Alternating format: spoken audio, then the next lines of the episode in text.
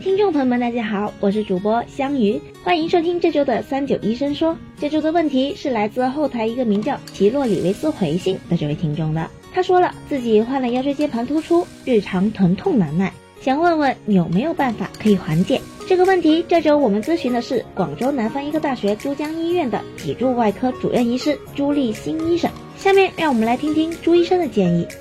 椎间盘突出大概来说有四种运动，平常我们日常生活中可以达到预防或者是缓解局部的一个轻度的一个症状。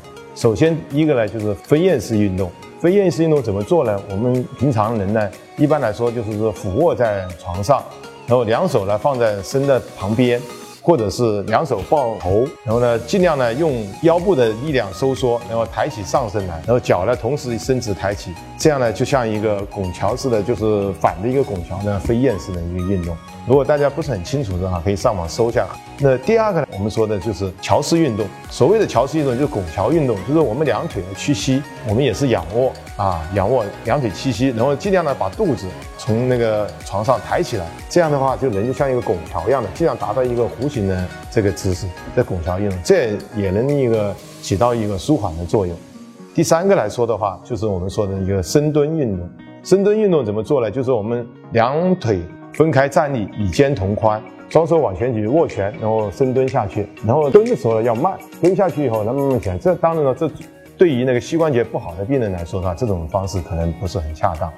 啊，第四个来说的话，就是我们说的是抱膝腹肌锻炼。抱膝腹肌锻炼怎么做呢？就我们两两腿屈膝，屈膝的时候呢，我们通过收缩腹肌，然后呢手去抱住膝盖，这是一个动作，缓慢的做，然后再放下来。重复这样的动作，这样也能达到舒缓我们的腰部的肌肉的目的。如果大家有条件的话，有单杠的话，比如说椎间盘突出的患者，我们可以吊吊单杠。单杠因为我们吊的时间长了手会痛，坚持不了很久。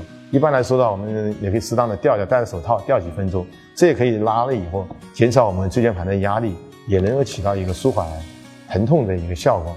一般来说，我们这五种方法，第一可以保健，第二个来说的话。可以达到我们治疗椎间盘、轻度椎椎间盘突出的一个目的，但是呢，这个做了适可而止，根据不同的人啊做不同的次数，一般我们在十到二十次啊准。假设你做这个动作，你做十次就累了，我建议你做八次啊。我们呢少量多次这样做的话，才能达到锻炼效果。感谢朱医生的回答。腰椎间盘突出是较为常见的疾患之一，希望朱医生建议的这五个小动作能对有这方面烦恼的听众有所帮助。到这里，这周的三九医生说也要差不多了，我们下周六再见吧。